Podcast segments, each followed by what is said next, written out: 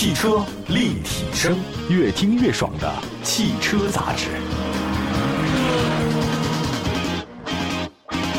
各位好，这里是汽车立体声，欢迎大家的收听。今天我们跟大家分享的一个节目主题呢，就是新能源市场还是太卷了，有些车型不断的推陈出新，而且不断的便宜啊。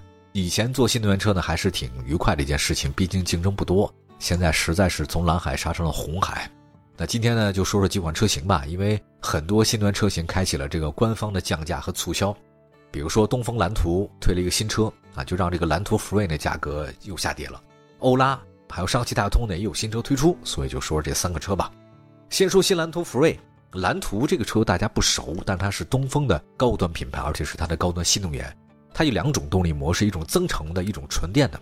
那么从之前的销量来看，就蓝图卖的很一般，尽管它广告做的很多。那数据显示呢，蓝图福瑞今年前七个月只卖了一千八百多辆车，这个车型在市场上是绝对滞销的。销量比较好的蓝图车型是 MPV 车型蓝图梦想家，前七个月卖了大概七千六百多辆。那么今年上市的追光前七个月总交强险数呢是一千两百九十四辆。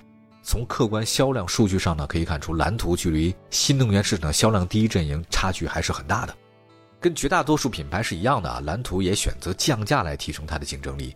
新蓝图福瑞只有一款车，售价是二十六万六千九，相比最初的三十一万三千六啊，那确实便宜了。那除了便宜以外呢，为了安抚老车主吧，蓝图全系车主换购新蓝图福瑞可以优惠六万，就你可以换我。同样的还有什么蓝图福瑞啊，什么上市保值的权益换购八万之类的，基本上就是拉拢新的客户，同时稳住老的客户吧。外观设计方面，新款蓝图福瑞的前脸设计的话呢。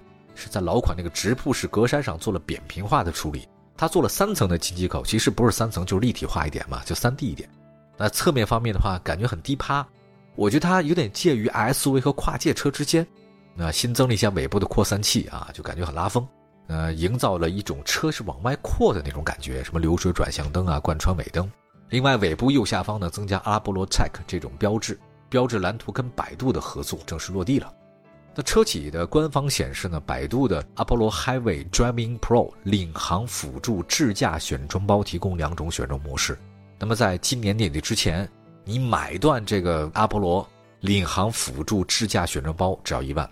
那么在十二月三十号前下订车，但你不买断这个的话呢，可以免费使用四个月。之后呢是每个月六百或者每年六千，关键看你怎么去使用哈。反正现在都是大寿挣钱。呵就百度呢，这个智驾系统啊，它其实有什么呢？它是有人机共驾的地图，包括全速的智能巡航、自动上下匝道和全球首个智能基础服务区的辅助。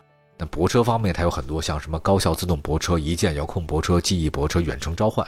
也就是说，你买了这个智驾包，它增加了很多辅助的驾驶功能。但是你要不需要，那就算了哈。内饰设计方面，新款蓝图 Free 呢是一体式可升降三连屏，它有个高保真的音响、智能的可调的光全景天幕。头等舱的座椅、智能语音交互等等，它同时做了很多内部的设计，比如说副驾仪表台的重新设计了一下，这是音乐呀、什么导航信息都有，什么八幺五的芯片啊，算力提升很多。你要是跟他聊天的话，语音识别响应也很快速啊。那动力方面的话呢，做了一小升级，1.5T 发动机最大功率90千瓦，相比老款提升一点。搭载的是双电机智能四驱，前电机最大功率160千瓦，后电机呢最大功率200千瓦。它用的是前双叉臂。后五连杆铝合金的底盘，还配备了可调的空气悬架，支持十公分的高度调节，所以有五种驾驶模式，像什么高效啊、郊游啊、自定义啊、经济、舒适。但我觉得大家基本都只会选择经济，不太会选择其他的。以我的理解，就相比之前的蓝图福瑞增程版，这个新车呢确实便宜了四万六千多，但是在性能产品方面甚至有增配，那增加了很多像什么空气悬架呀、什么车载空气净化器等等。这次的性价比是有所提高，应该会对销量是有所帮助，至少不会只卖一千多辆车，这个实在是惨不忍睹，它就没法延续一个企业的正常生产车的节奏哈。希望这次的降价促销能够给蓝图进行一些新的加持吧。好，休息一下，一会儿呢再说其他几款车型。汽车立体声，汽车立体声，欢迎大家的继续收听。今天呢，跟大家说说新能源市场的这个卷。刚才说到的是东风的高端品牌蓝图 Free，接下来说说长城的欧拉。其实就跟蓝图跟东风的关系是一样啊。这欧拉其实在长城那边也是本来寄予厚望的车型啊，但是后来发现它的这个主题包括定位一直有游离。不太清楚啊，是不是跟它销量不佳或者说更换主持有关系啊？欧拉借助第四十万台整车下线，推了二零二三款的好猫跟好猫 GT 的尊荣型。好猫售价多少钱呢？十四万九千八到十六万五千八。好猫 GT 卖十五万三千八。那这两个车据说都是欧拉跟用户共创的车型，啊，产品力方面是有所提升。那为了进一步提升竞争力呢，官方还为购车用户提供了限时的现金优惠两万，这个还算是真金白银吗？同时，购买好猫尊荣型的用户呢，还可以免费享有价值两千九百九十九元的 V2L 对外的放电功能。购买好猫 GT 木兰版的尊荣型，还可以享受这种智能的辅助驾驶选绒包五折优惠，什么三电终身质保等等各种的整车四年或十五万公里的质保。这个意思就是说我给你很多的优惠了。既然优惠了这么多，以后它会继续优惠下去，不要觉得它不会优惠了。外观设计方面，欧拉好猫呢是复古的风格，它那个三段式的进气口嘛，很运动，车身的侧面呢很圆润。我总觉得它这个复古造型似曾相识似的啊，以前看过很多。那前翼子板呢配备了充电插口，前后翼子板呢就宽体设计。车尾方面的话有牌照区啊，尾灯设计什么的，辨识度很高。在内饰方面，好猫是电子怀档设计，配备七英寸仪表盘加十点二五英寸的中控触控的液晶屏，支持 CarPlay、HiCar 啊，手机的这种映射呀，什么语音识别啊，四 G、五 G 啊，WiFi 都有啊，支持 OTA 的升级。这个车主打的就是一个舒服。同时呢，空调出风贯穿式的，方向盘是多功能双辐式的。配备方面，胎压监测、单踏板的模式、自动驻车、上坡辅助、三百六度全景影像、后驻车雷达、无钥匙启动进入、远程启动、蓝牙、雨量感应雨刷等等都有。最大功率呢是一百零五千瓦的永磁同步电机，最大扭矩两百一十牛米。动力电池两种，一种是磷酸铁锂，一种是三元锂电池。CLTC 工况一个是四百零一公里，一个是五百零一公里，三十分钟充电可从百分之三十充到百分之八十。慢充至满电为八小时，大家可以理解啊，就好猫 GT 啊，可以理解为好猫的高端版本。电机最大功率一百三十五千瓦，最大扭矩两百五十牛米。好猫配的是磷酸铁锂电池，续航四百零一公里。当然了，你想开到四百公里以上是非常难，基本是三百多。你打一折是吧？都打折啊，不是我说的，现在的一种电池都打折。说是四百公里，其实就三百多；说五百公里就四百多。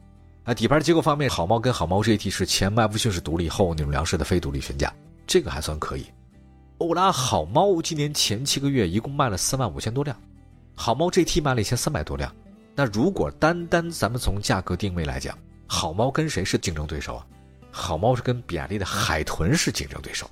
那么海豚呢，前七个月卖了十六万辆，经过促销，未来好猫在价格性价比方面应该会有优势的，呃，会多卖一点。